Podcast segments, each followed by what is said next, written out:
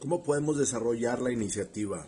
Primero que nada, hay que sentir pasión por lo que hacemos y por las personas con las que estamos interactuando. Realmente esto implica que debemos ponerte todo el empeño a todo lo que hacemos, ya sea el trabajo, los estudios, la diversión, y demostrar realmente una preferencia muy viva hacia las personas con las que interactuamos, ya sea tu pareja, tus hijos, tus padres, lo que sea.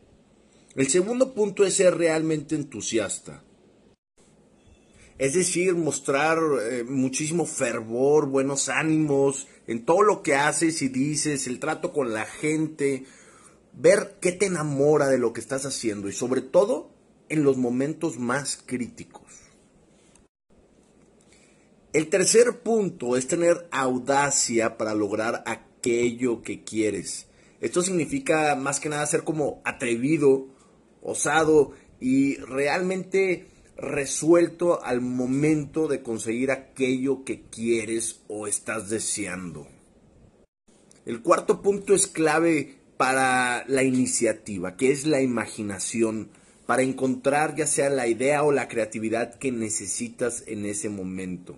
Esto pues realmente es como abrir las puertas de la mente para ver eh, nuevas ideas, nuevos proyectos, nuevas soluciones, sin tratar de ponerle prejuicios o peros de por medio, hasta que realmente descartes totalmente la opción que estás utilizando. La resiliencia es clave en la imaginación. Y el quinto punto y clave igualmente es la innovación. Todo aquello que debe ser cambiado o renovado, vamos a innovarlo. Es decir, eh, date permiso cuando realmente sea necesario para alterar cambiar o modificar cualquier cosa y reformúlalo como un problema nuevo.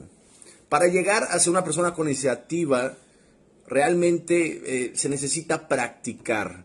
Realmente no es una misión imposible siempre y cuando tú lo decidas. Tú decidas ser una persona con iniciativa. Así que ya lo sabes, para generar iniciativas son cinco bases, nada más. Y tienes todo para lograrlo. Yo te deseo todo el éxito del mundo y estamos aquí en Trayecto Zenit. Hasta luego.